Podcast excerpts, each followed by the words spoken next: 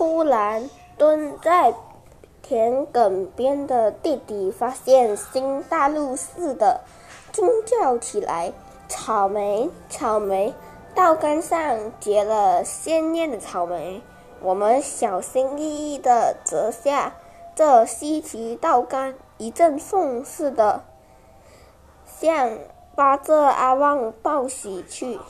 巴泽阿旺见了，眼中闪过一抹惊慌之色，满脸忧愁地说：“这是金苹果蜗牛，是水稻生产的最大敌害，更是摧毁稻田的祸首。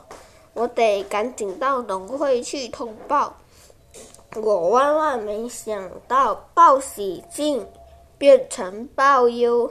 立刻回到屋里，向爸爸借来智能手机，启动互联网搜索引擎，查找金苹果蜗牛的资料。